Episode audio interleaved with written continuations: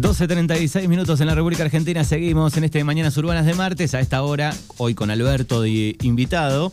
Eh, hacemos el fogón como cada martes. Hablamos con bandas de todo el país, de la región, de la zona. Vamos recorriendo diferentes lugares. Y hoy tenemos una banda de Bahía Blanca. Estamos hablando de eh, Clan Oriente, que han venido alguna vez y van a estar presentes este fin de semana en Oveja Negra. Le vamos a dar la bienvenida a Ezequiel. Bienvenido, buenos días. Hola chicos, ¿cómo están? Buenos días. Gracias por invitarme. No, gracias a vos, Ezequiel. Buen día. Eh, bueno, hoy un día lindo para estar al lado del fogón, ¿no? Ahí en Bahía Blanca también, Ezequiel. Y acá está medio complicado el tema. Acá hay un viento bárbaro y está bastante nublado, pero el fogón siempre siempre presente. Puede venir bien un fogoncito ahora. Sí. bien. ¿Con qué arrancarías, Ezequiel, si sería el fogón? ¿Con qué arrancaría si fuese un fogón y, y estoy tocando, me decís? Sí, tal cual.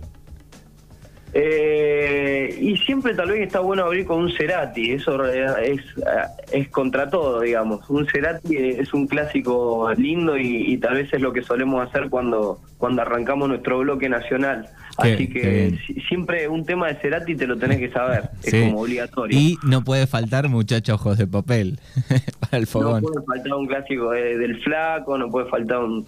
Todo lo que la realidad es que lo que es la música nacional eh, hay que estar orgulloso de los artistas que tenemos, ¿no? Exactamente.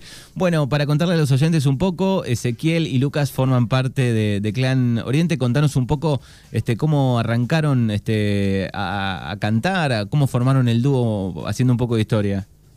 Dale. Eh, mira, principalmente un poco parte del, nombre del clan viene por clandestino y, la historieta que pasamos todos en pandemia. Eh, yo de repente soy del sur, soy de, Bariloche, Lucas es de, de Cerri y nos conocimos en un asado y y estuvo hubo onda digamos pegamos una onda nos querían como juntar porque sabíamos sabían los que teníamos en común que veníamos de, de palos distintos pero que podía llegar a ser algo bueno. Y siempre quedó viste como cuando te juntás con esos amigos que, que los ves en la canchita de fútbol y che dale sábado un asado dale hay que juntarse y no te juntás nunca Este, esa es un poco la historia de, Clan Oriente. Eh, nos juntamos una vez, salió algo y, quedaron los teléfonos y, bueno, llegó un día donde decidimos como hacerlo un poquito más en serio y ver qué salía y poner los equipos, eh, realmente hacerlo con un, con un poquito más de, sentido profesional. Y así fue que una vez nos juntamos en, en, la casa de él y tiramos una publicación al, al Instagram tipo karaoke, eh, vamos a estar tocando unos temas en vivo y empezó a caer gente de todos lados. Y en un momento éramos un departamento 40 personas. qué bien, qué bien. ¿Y vos en Bari eh, ya le entrabas a la guitarra, al canto? Yo hace como 15 años que estoy, mira, nada mejor que el programa de ustedes que es el fogón, porque lo mío fue siempre una guitarra de fogón y, y como yo era ese amigo que tenías que te llevaba la guitarrita a todos lados. Claro, y este, cantate una. Que sí. Claro, viste, era che, tocate un tema y yo lo sacaba de la galera.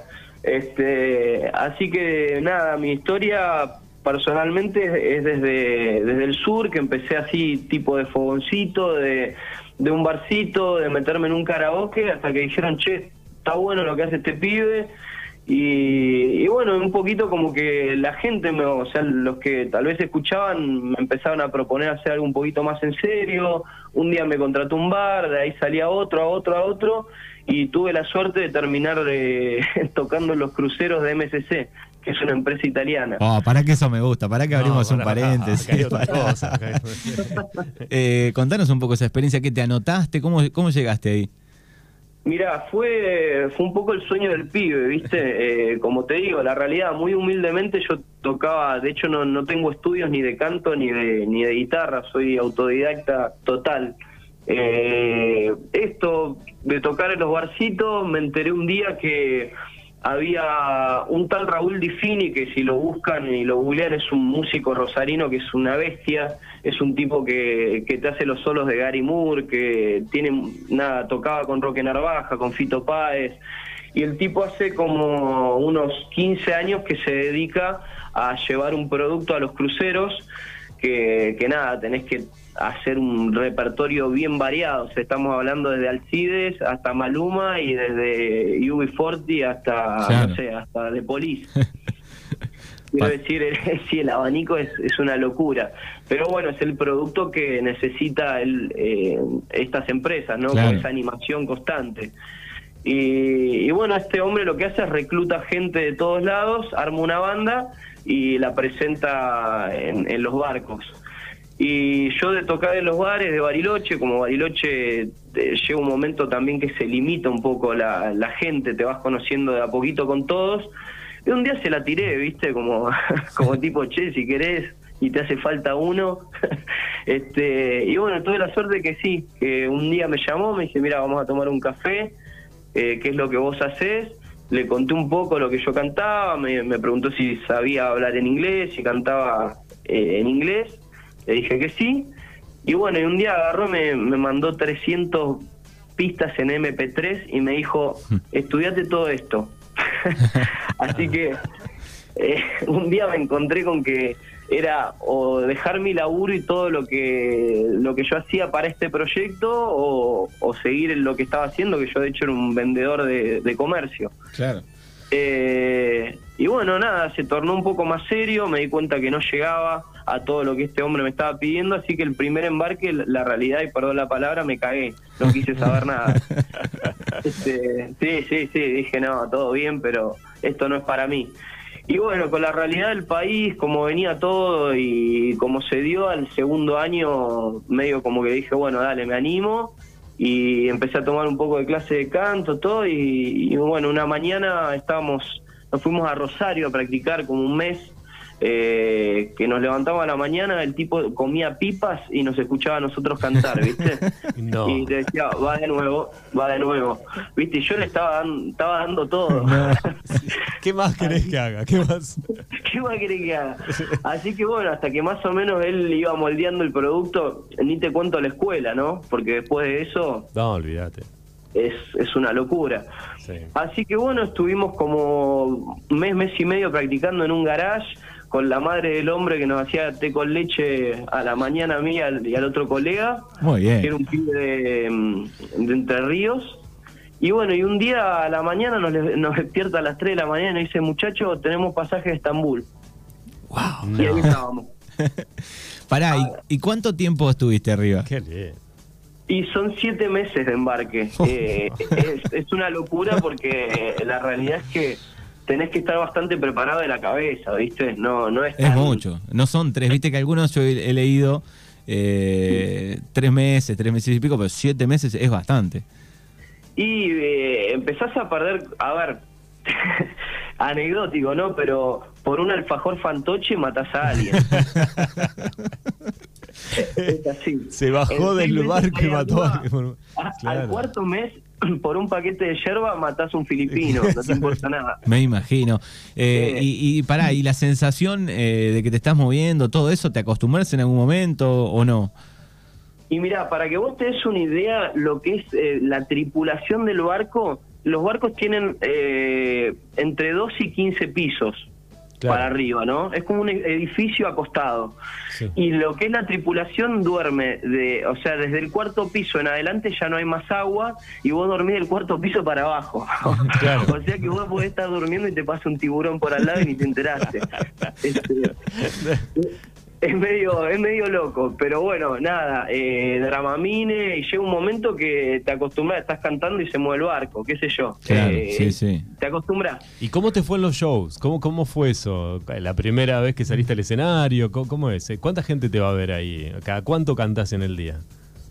Y es un, vos tenés un contrato de siete meses que lo tenés que cumplir a rajatabla, o sea, uno de los motivos de los por los cuales, digamos, vos tenés que ser muy muy disciplinado es que es que nada, es un régimen muy estricto. Vos tenés que estar siempre con tu credencial, siempre bien vestido, no podés tener mucho contacto con los pasajeros. Eso te iba a preguntar, lo que se dice siempre, no podés tener ninguna relación, no podés este, tener una relación con con, lo, con la tripulación.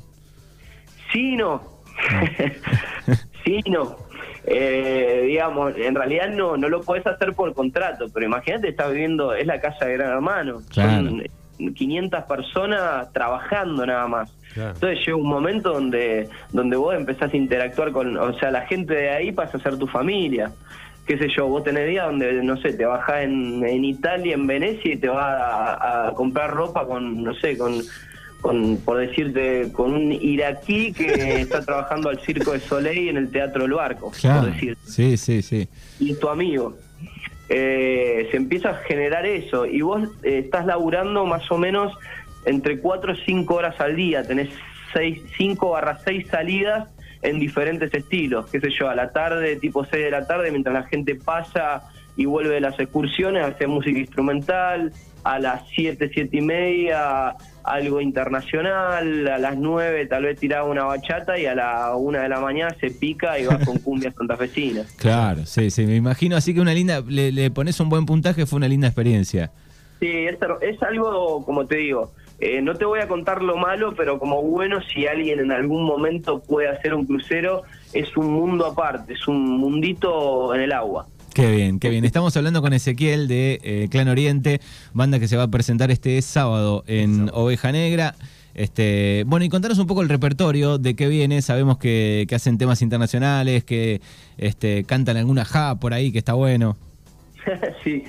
Eh, bueno, eso, lo que es el, el, eh, esta formación, Lucas también hace como 15 años que toca el teclado, es prácticamente un sesionista eh, y, y, le, mete muchísima onda y, y, mucha creatividad, digamos, a los temas. El 70% de la melodía va de la mano de él. Así que, bueno, la fusión esta es, es esto, ¿no? Es un dúo electroacústico donde pasamos por todos los géneros también. Eh, nos gusta arrancar con lo internacional, hacemos cover de Coldplay, de Aja, de Bon Jovi, tenemos un poquito de cada cosa, pero nos tratamos de mover siempre en lo que le gusta a la gente. Y después de ahí arrancamos con lo que es internacional, eh, perdón, nacional generalmente, que son todos los artistas que vos nombraste al principio, y si la gente pide cumbia, metemos cumbia también. O sea, si se termina, oriente, si sí. se termina picando, que se pique. Exactamente. Así que, que nada, como te decía, este proyecto se formó en pandemia. Eh, en los ensayos eh, empezás a ir cada vez mejor y desde que dijimos, bueno, vamos a hacer esto en serio, porque cada uno tiene su vida, tiene su laburo y esto lo hacemos netamente como hobby. Uh -huh. este, así que se dio la posibilidad de tocar un día en un barcito y de ese barcito no paramos más. Hasta el día de hoy, hace 7 barra 8 meses que estamos con fecha eh, todos los fines de semana. Acá tocamos eh, bueno, en lo que es Bronx, en los bares más conocidos de acá. Gracias a Dios tenemos nuestro lugar. Ezequiel, eh, bueno, ahí estaba mirando tu Instagram, el Instagram de ustedes. ¿Significa algo la gráfica de que, que, este, que muestran en Clan Oriente? Sí, eh, el símbolo en, en, japonés es el, el, símbolo de la música. Ajá. Y Clan Oriente viene un poco, eso ya es más de mi parte. El clan es por, como te dije, clandestina y Oriente es por una cuestión de que yo tengo mucha afinidad con la cultura oriental y, y quería ponerle, dijimos, bueno, si vamos a hacer algo en serio que tenga algo significativo, por lo menos para los dos. Así que es una segundeada que me hizo mi colega ahí con, con la parte oriental. Y como sonaba lindo, lo dejamos así. Perfecto, perfecto. Bueno, los pueden buscar si quieren Clan Oriente en, en Instagram eh, para chequearlos y van a estar este fin de semana en Oveja Negra el sábado por la noche. ¿A qué hora arrancan más o menos? Mirá, si todo sale bien, calculo que 10, 10 y media ya estaremos armando como, como para arrancar y ya meterla hasta hasta que, digamos, hasta que nos digan chicos, hasta acá. Hasta acá, Vamos bueno. a hacer una horita, hora y media de, de, música. Buenísimo, así que todos invitados. Bueno, te agradecemos por estos minutos, por contarnos este un poco la historia de, de la banda. Eh, así que gracias, Ezequiel. Gracias a ustedes, chicos, muy amables. Y no, bueno, los esperamos a toda la gente de allá el sábado. Perfecto. Nos vemos el sábado. Saludos, grande. abrazo. Chao, chao.